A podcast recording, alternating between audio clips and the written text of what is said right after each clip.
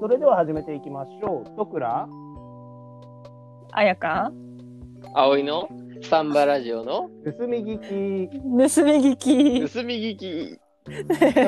何 ラグが すごいやみよん。な、あの、探ったんだよ。ラグを踏ま えて、あの、これはちょっとラグって遅いな とか。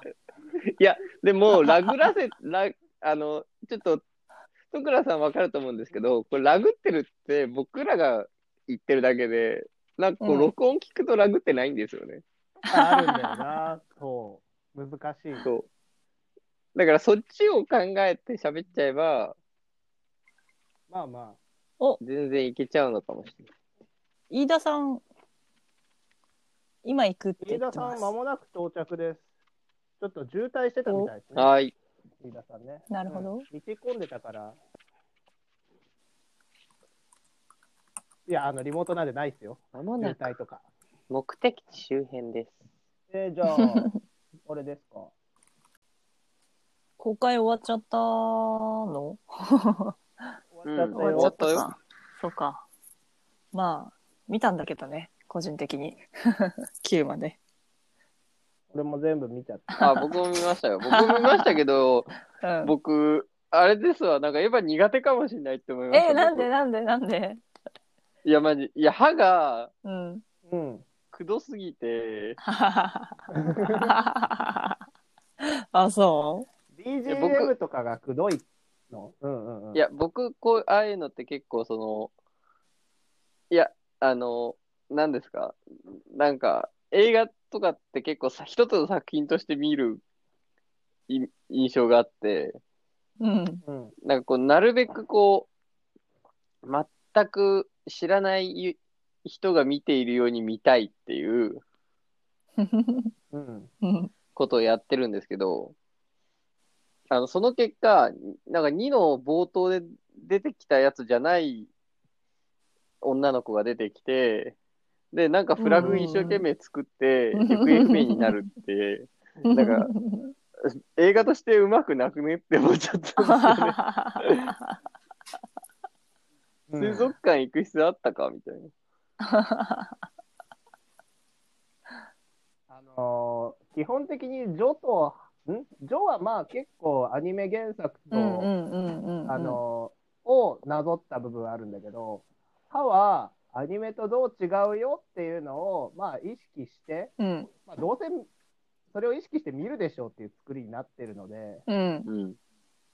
なんて言ったらいいんだろう、こう、アニメ版のこう、ちょっとうつうつとした展開、バッドエンドを、あの、その別ルートをたどることによって、いろいろバッドエンドにならないんじゃないか、みたいなことを、こう、なんだろう、観客に想像させるみたいなのがあるかうら、んまあ、いるかいらないかで言ったら、そう初見の人にはい、初見というか、初見の気持ちで見てる人にとってはいらない。うん、うん、そうっすね。え、てかなんか、いい、いいよ、早く殺せみたいな気分に、すごいひど途い中からになって。ひどいないや、だから、それはこう、ま、もしかしたらハッピーエンドになるんじゃないかというフラグ、エヴァがそう。そうなんだろう。一旦ね、見てる人にとって。ああまあまあ、なんだろう。ファン映画っちゃファン映画で、うんうんうんある意味。うん。なんだろう、ルーキーズ劇場版と、そのなんだろう、似た性格は持ってるよね。ルーキーズ劇場版見てないけど見てないけわかどん。俺も見てないけれど も、なんだろう、あの、あのアニメ版で活躍してた彼らが、また劇場に帰ってきたぜ、みたいな。ああ、はい。うんなんか単純に僕見てて思ったのは、なんかこう、すごくエモいシーンをいっぱい入れている割に、そのエモさの一個一個に連関がなさすぎるせいで別に上がるも下がるもないっていう。うんいやだからそれはアニメ版で保管してるん だよ。 見てる人は。あー、なるほど。うんだと思う。僕は見ててそう感じながら見てた。あアニメ版はこうだったけど、今回はこうなってるのか、みたいな。とか、アニメでの、こう、アニメ版で補足されてたやつを勝手に埋めとけば上がっていくっていう。うーん。そう、なんか、こう、都合のいいように見れば、都合よく見れるよ。なるほど。そうだったのか。そうだったのか。いや、わかんない、わかんない。僕が楽しかっただけなのは、普通にアニメ版を5、6回見てるから。あ、そんな見てるのそ関西弁に妹がいるなんて俺初めて知りましたしね。歯で。嘘嘘嘘う。嘘嘘。あー妹あー、妹がいるのは、そうだね、ジョで、うんうんうん、あ、女だと描かれてないか。すげえもう一言あるかないかぐらいじゃないいや、な、な、なかったなんいじゃとないで思すう。か。ないえなないと思います。殴られてたよね、でも。そう、でも、その理由が、ただな、そう。ただ殴ってたよ。ただ、だ殴ってましたよ。あそうなんだ。あ、じゃあそこ私補填してたわ。妹がお前でのせいで怪我したからって殴られてたのは、アニメの話か。そう。そう。関西弁の妹がエヴァの第1話の、うんうんうんこう攻防戦によって、まあ、怪我をしてしまっうた。んうんうん。えー事故に巻き込まれて。だから、お前エヴァのパイロットかうんっうんうんて、シンジ君は関西弁の当時君に殴らうれんうるんうんうん。そうそうそうって。いうくだりがそうそうそうそう。あったけど、まあ、心の交流を経て、うんその関西弁と、と、えーシンジ君は、仲良くなうる。 ん心の交流をするっていうくだりが、アニメ版ではあるうかんら、うんうん。別に、そっか。他、ああ、そっかそっか。なるほどね。こういうことか。なんだそのポットでの情報ってならないんだよね。へえ うん。ー、知らなかったな。いや、まあだから、映画単品としての出来は良くないのか な。いや、なんかこう、急になんかこう、退院したよみたいなのが出て、知らねえ。 あー本当に、あ、そうか。だから、その気持ちで見たことがないからさ。ああ、そうかも、私もじゃあ。そう。ああ、そうなるんだ。良く ないね。よくない、よくないとかじゃないけど、なんだろえー初心者に優しくないのかなう。いや、なんかうん別に、あんま何も考えずに見て楽しい、なんだ、カット割りとか楽しいから。うんそうんうんそれはそこで楽しめるか。。うん。あと、アニメ版より綺麗だし。ああ、それは、まあ、あそうまだ、ね。あ、それはありますね。ねでもなんか僕がエヴァに向いてないんじゃないか説っていうのも僕出てきたんですよ。 どういうことおーいや、なんかそのエヴァ、エヴァ系って結構そのなんかこう、エモい、エモい化学調味料を使うとエモいみたいな感じがちょっとあるじゃないですか。うんうん。だからなんかその、なんだろう、このカこのカップリング、非公式、あの、公式的にもできてるよみたいなのをこう、普通に LINE で取ってくるじゃないですか。うんまあ、最近のアニメ大体そうですけど、でばあのデビルマン含め。うんうん。あのなんかそういうの見せられても、うん、ふーんとか思っちゃう。っていうふーん。わかんない。それはわかんない。わかんない。わかんない。なんだろう。ちょっと、こう、ね、あのあざといっていう話だよね。あそうですねあ単純に言うと。はい、うんそうだと思う。なんかその動機に結びついて、その恋とかがこうくっついてるんだったらすごく、動機っていうか行動に結びついて出てくるんだったらすごくなんかいいいいんですけど、ーうん。なんか、な、渚薫くんとかもちょっとよくわかんない し、確かに。渚くんいやそがれやは俺、渚くんがエヴァに乗っててやめた方がいいんじゃないかなって言ってんだからさ、シンジやめとこうよって思う。 なんでよとかじゃ言わんじゃないし、なんでとかじゃないから、お前話聞けみたいいや、それはね、思う。終盤イラつく、9は。9の終盤はマジでイラつく。 え、それで言ったら週の序盤から私イラついたけどね。あの、はうん、ん何の、何の序盤9。 ?9 の序盤そう ?9 の序盤あの、エヴァがガーって攻撃してきてさ、シンジ君行っちゃうじゃん。うん全く話聞いてないじゃん、こいつみたいな。 綾波生きてるじゃん、ほらとか言って行っちゃうあたりイラッとしたけど ね。 いや、まあまあ、その辺は、まだまだまだいいの突発的 な僕も、まだいい僕もまあ、その辺は序盤だから許してるっていうのがあうん。そう、展開、いや、そこで踏みとどまって展開しないぐらいだったら、行ってもらって展開してもらった方がい い。的にはっていう。 るそなるほどもうね。なんだろう。マイナスをさっぴいてもプラスだ。う。で、そしたら中だるみがこう、行くじゃないですか。なんかこう、将棋とかして。ううんんいらないんだけど、みたいいやだからあれもさ多分アニメの保管が必要で、んそうアニメ保管計 画が必要なんだよ多分あの冬月うん。さん冬月幸三さうんんな。うん。が、実はシンジ君の母親とえー、えー、となんだろう交流があって、冬月さんは実はそのシンジ君の母親のことが昔好きだったみたいなことがうん。あっての、あれじゃ、あの、将棋を指すシうーンん。とかを見ない と、ちょっと持ってないんですよ。そう、えそうなんですよ。だから、持ってないんですよね。うん。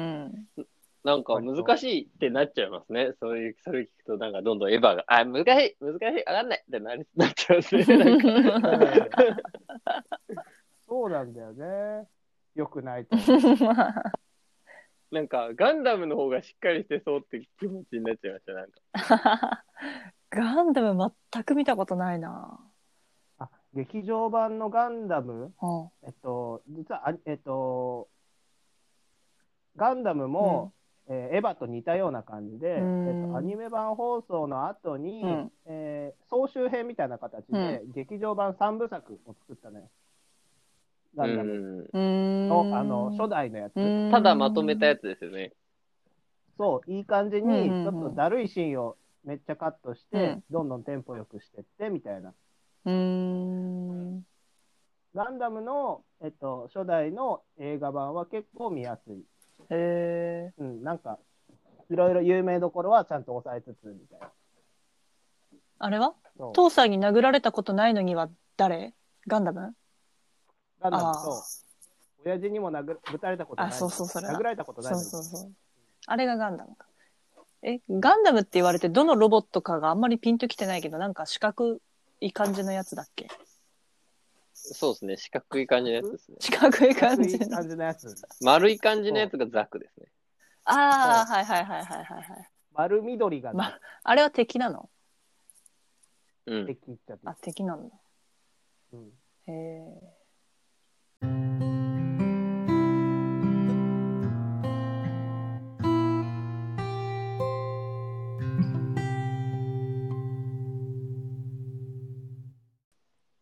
このラジオはエヴァラジオになっていくんですかエヴァラジオになっていきますね。 とりあえずエヴァラジオにしたらいいんじゃない第1話見たしね。そうだね。うん。第2話見て。え、でもさ、アニメ版もさ、途中、まあ、僕エヴァ好きだけど、はっきり言って面白くない回もあるからさ。うんはっきり言ったはっきりね。言って面白くない回ある。まあ、そんなもん、そんなもん23話だったらもう、ねあ。るある。そう、なんか、あのーエヴァのジョとかで描かれなかった回とか、面白くないよ。 うん。あのうーあ の自衛隊があの独自に、うんあの原子力兵器を開発して、人型決定兵器的なやつ。人型兵器を開発して、それ、その原子力兵器が、あの、熱暴走しちゃって、その、あの、核反応炉、核反応炉を、えー止めに行くみたいな、冷却しに行くみたいな回あるから。えー、あったっけ何話ぐなんから自衛い隊の尻拭いってこと そう、自衛隊が、あの、ネルフが、その、非常に権力を持ってるのがけしからんって言って、我々にも使徒に対抗できる兵器を作ったところ、えっ、と、原子炉が熱暴走して、エヴァが、エヴァがじゃないな。えっと、ミサトさんが、えー原子炉を止めに行くみたいな回。へえそうへ え、全く覚えてないぞ。 覚えてないってことまはあでもねそ、あの、うんどうでもいいってことだ。どうでもいいってことだった本の当かになあったのって感じだけどね、でも僕も。うんピンとこ なすぎて。うその後、ヤシマ作戦がある。確か。あれそっか。そう あ、その後なんだ。そだから、ジョジョで、ジョでもうカットさう。れそてるんれだで。、まるまるカットされたくだり。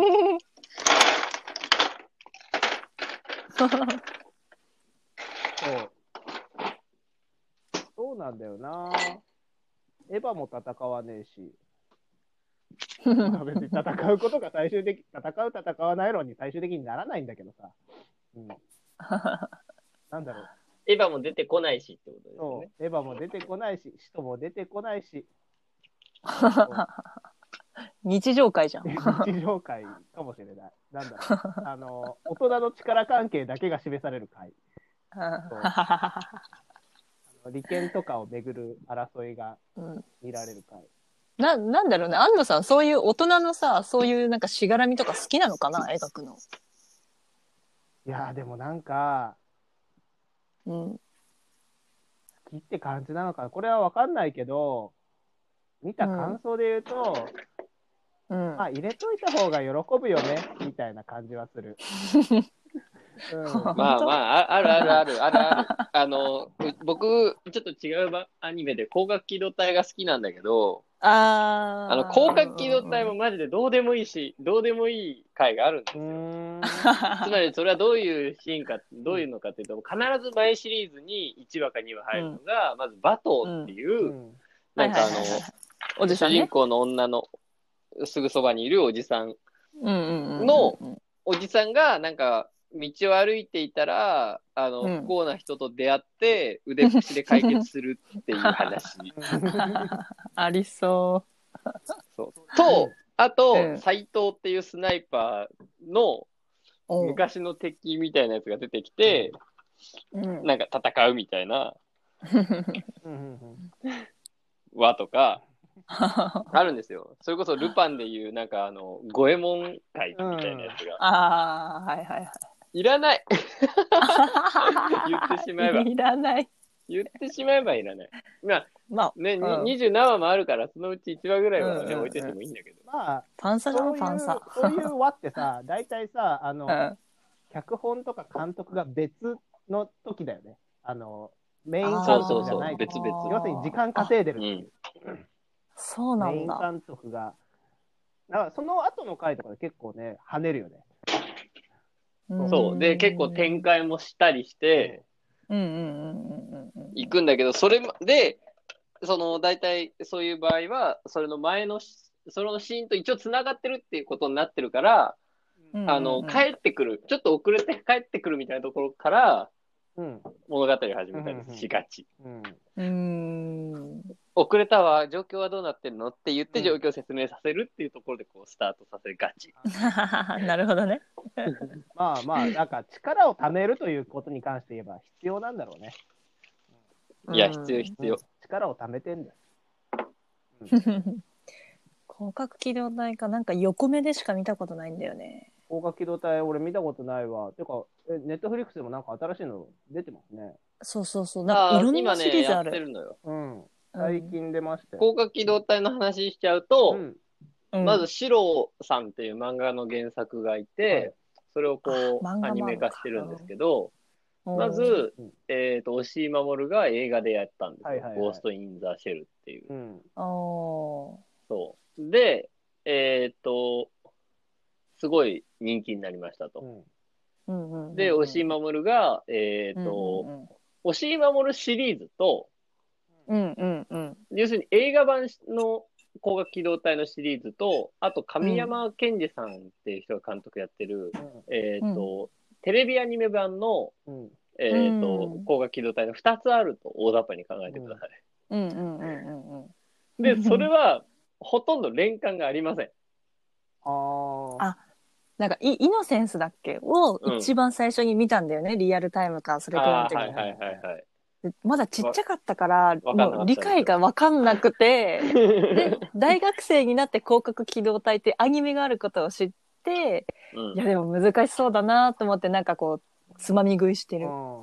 なるほど。うん、全然語れない、難しい味はあって、うん、うんうんあの、で、押井守版は2作品しかないから、うん。あんまり、うんうんうんうんうんまあ、おし、いいんです。一旦置いとく置いといて。で、うん神山さん版が、えっと、SAC っていうのと、うんスタンドアローンコンプレックスっていうのが第一作品目です。うんで、その後に、えっと、SSS かうん。うな、んソリッドステートソサエティっていうシリーズで、ううんんあ違うわ。ごめんなさい。スタンドアローンコンプレックスがあって、うん。スタンドアローンコンプレックス、セカンドジグがあるんですよ。おう。うんで、2, 2です、大雑あは把には言うとね。で、うんうんそその後に SSS ってのがあって、ソリッドステートソサエティってのがあって、うんうんで、神山さんのシリーズもここで一旦終わるんです。うんうんで、それでしばらく経ったら、えっ、と、ここが削ったアライズってのがああ始なまんりまかした。なんか、うん、その辺から聞き覚えがあるようなうんないようななんかこう、原作者が結構入ってやろうみたいな形で、で、うん音響とかも全部一掃してやりましたと。まあ声優別にほとんど変えてないんだけど、うん。うんうんうんうんで、それがあって、で、今は、えっ、と、ネットフリックスの方で、えっ、と、今何やってんだっけな。えっ、と、えーっと、ゴースト・イン・ザ・シェル広 SAC2045? あ、そううんです。SAC2045 か。両方じゃん、両どうやって方。ゴースト・イン・ザ・シェルとスタンド・アローン・コンプレックスが両方入ってるよみたいな。やつあ、っでても、ことゴースト・イン・ザ・シェルって、大体どっかに書いてあったりするんですよ。おいだだ。あーはいそうなんだ。飯田さんいやりません。飯お田疲れさ様です、はいん、飯田さん来た。いやいやいや。飯田さん来た。全然全然、あの、はい。いそうだね、自己渋滞に巻き込まれてたっていうことにししよう。やー、ちょっそうですと、ね 時間を見誤っておりまして。いいやいやいそうでやす。全然全然。や、申し訳ない。もうタイトルコール、タイトルコールしておりますので。あちょっと行き、まはしいょ。う、今日。行きましょう。行きましょう。with 飯田さんです。映画大好きおじさん、飯田さんです。。よろしくお願いしそうま。ですすありがとうございます2回目だ、2回目。え前回が前回、でえっと、アニメ第1話を見たんでしたっけそうです。そうそはい。ねえ、今日は第2話を見ようかなというところですね。はい。1話見てから2話まではい、こう、時間空きましたけど、その間すごいお預け食らってる感じですよね。そうですね。あの1話の終わりからのそうで、という。う。そうですね、悪く言ってしまそううだそと、うはだ。い。はい忘れちゃったからもう一回1話見ないと。おうい、そういうのがす、あの、聞いている方は、ちょっと見直してもらって、我々はもう、そうい うの、もう復習も含めて今ここにいるということで、す。そうです。はいということで、そうです。はい。はい。第2話なんですけど、エヴァが、えー立ったとこですね。立ったとこで終わってますね。あ、第一そ話うだ。なんかあの、一歩目を踏み出すか終わりみたいな感じだったね。そうだそうだ。はい。その前回の見てるだけだと、はいエエヴ楽しみですねァというものが何なのかを全然わからない状態というか、ですからね。うん、確かに確かに。新次君目線でも、そうですねその何なのかを全く知らされずに、乗るの乗らないのっていうのだけ言われて、なんとなうんうんうんうんく父親の思い通りになるのが嫌なので、嫌だよって言ったけれども、なんか、こう、外堀を埋められて、時間が来ちゃったっていう。そういう大人げないですはいはいね。まあ、外堀は埋められてい るし、しうんしかも自分、自分のせいで若干遅延行為働いたせいで、うんうんうんというわけで、次回、今回はここまで、次回はこの続きからって言われちゃった。そう。ねはい。まあ、み見てる側としてもね、シンクロ率とか言われてもね、みたいうんう。んな。どういううん設計ですかみたいな。こ のロボットくんは。もうロボットですよ、見てうるんう側としては。んうんうんうんう人んう造人間よ。ん。だったね、言わ最れて初。その、まあ言ってないし人間ってなねる、もうん人造人間だよって、まだ。あ人そうだ造人間だっていう設定が、これ、まあ、アニメシリーズですし、別にネタバレとかないですよね。大丈夫ですよね。あ、ないないなないいないないない。うんうんその、人造人間だっていう認識、あの、油断してると見終わってもわからないですからね。確 かに。うん。確かに。でも言、ってないんだ。人造人間だよって。人で造もね、人第間。第2話でね、結構決定的なシーンがあるんですよ。なんか、あ、はいこれロボットじゃねえんだっていう。なんだけうど、んあの、こう、専門用語のいろいろ、こう、難しそうな会話の中にそういう説明もしすっかり入ってたり、あの、言葉の上ではすっかり入ってたりするので、あの、油断してるとわかんない話だから聞かなくていいやっていうポーズだと、わかんないまま終わっちゃうっていう危険性がある。あーやばい、よくやるやつだ、。そう私。あとは、あの、シンクロ率っていう言葉も、その、今でこそ、なんかいろんなアニメとかで、うんこう、同調して、こう、適合する人が、君がパイロットだっていうのがいっぱいあるじゃないですか。いうのはうん。いろんな作品で。ううううなんですけど、多分このアニメ90年代の放送やった時、そういう概念あったか、怪しくないですか割と。怪しいよね。こう、なんだろう。こう、おそらくさ、まあなんか難しいんだけどさ、こう脳波と、えっ、と、うん脳みそのこう動きと、その動かすロボットみたいなのが連動するっていう発想が、まあなかなか難しいって難しいよね。はい。こうん。多分その、まう、あ、うん、代表例で言うと、ガンダムで、うん、えーうんうんうんニュータイプと呼ばれる人たちが、こう、操縦優れてますよ、とうん、いう、うんまあ、ざっくり、初めの方のそういう選ばれし子供みたいな感じだったんですけれども、確か。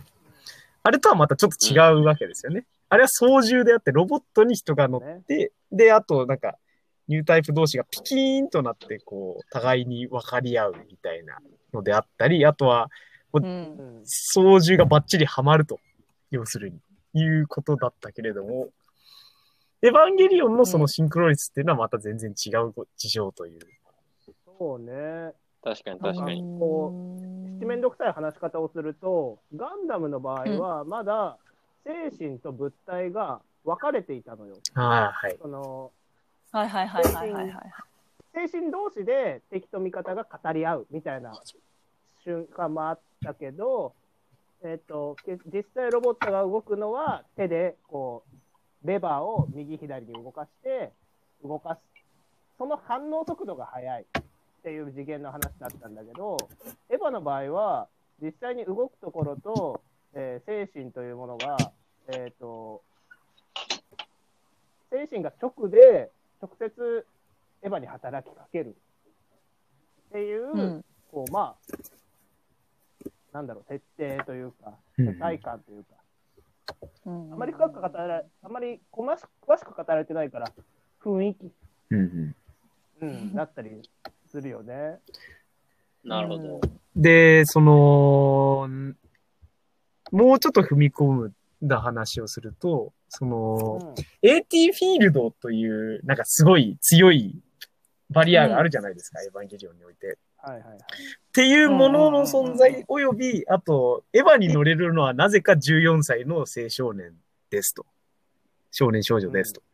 あいうそんな設定あったところかうら、んえっ、と、その議論を組み立てると、その AT フィールドというのは、少年の、少年少女たちの自分の、おっとっとっと、わ、うわわわわ、ちょっと待ってください。あ、びっくりした。えっ、と、なんでしょう。心の壁を表してるんだ、みたいな説がありまして。AT フィールドというのは。あーであなるほどね。それ AT フィールド以外にも、その、エヴァのよく動くとか、動かないとか、めちゃめちゃ覚醒するとかっていうのは心の状態をダイレクトに表していて、最初、その、全然操縦できないところ、あとは、なんか、んえーカーソルを真ん中に合わせて、トリガーみたいなの、全員歯が立たなかったりんっていうのは、心の状態を反映してたりとか。うんうんで、あとは、アニメシリーズ最終版の方の、なんか、こう、どんどんどんどんエヴァっていうものが分からなくなっていくよっていうのも、そういう視点で見ると、ちょっとはこう、どういうことが起こってるのかが分かるようになるかもという、ちょっとしたピースですね。うんうん。まあ、なんか最終的になんか、ね、なかなか自分での想像力で補うしかないっていう世界でもあるしね。はい。そなんの、か設定時間自体が はい。起こってるう、んその現象ベースで、こう、理論、道理を分かろうとしても無理なので、その心理状態というか、精神面で組み立てると、あ、確かにこれはこうなるのが当たり前だっていうのが意外と組み立てられたりします。うんえー、 はい。僕は現象界の一き者だから、全くわからないことがよくあ ります。はい。あーそういう視点もあるといいかもしれないねということです。そうそうそう。まなんかああ、の、ね、それこそ世界系だからね。はい。うんそう、いい、なんかいい作品はどっちもあるべきみたいなのが僕の気持ちであって、そのああ、はい。うんなんか、そう、悲しいから雨は降ってもいいんだけど、はい。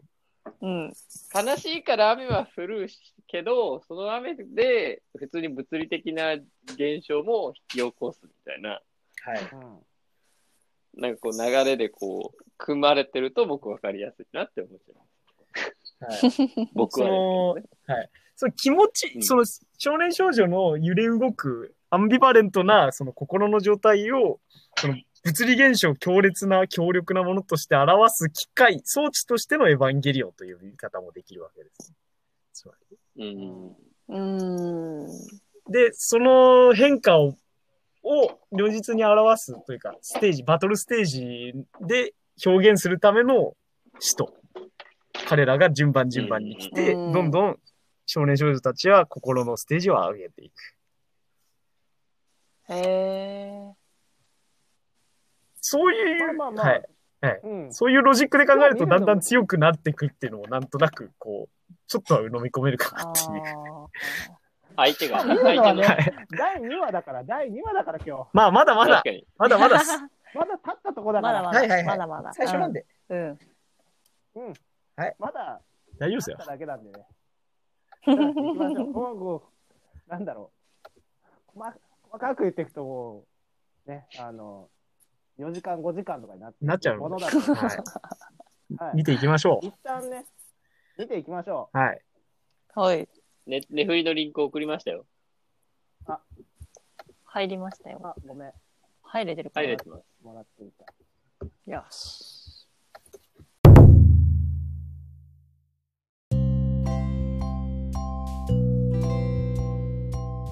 そうそう、録音は、録音ちゃうわ。編集ありがとうございました。ありがとうございましいいた感編集ごめんなさい。あの、いろいろ待たせてしまって。いえいえな。んかあの、ちゃんとどう進めるかを考えないと編集が大変なんだなってことが、よくよくわかりました。いえいえまあ僕、野菜切ったまま放置してたんでね、あの、エヴァに関してはね。うん。ありがとうございます。下ごしらえはしてもらったんで。そう 野菜切って、肉冷蔵庫に入れて、までやったんですけどね。米のスイッチを押してなかったですか飯田さんとまた今日は、まあいいか、飯田さん来てから今日の話をするか。そうなんですよね。こう、自己紹介の振り、俺、遅えな って、至極思って。いや、ほんとそう。それはほんとそう。それは本当そう。っていうか、葵が振り始めてるのを俺、なんか、静止して た。 受ける静止するそう。なんか、そう。結果、俺が後で自己紹介したのを、切って貼って前に持ってくる。ああ、まあ、自分でやる分にはいいかって思う。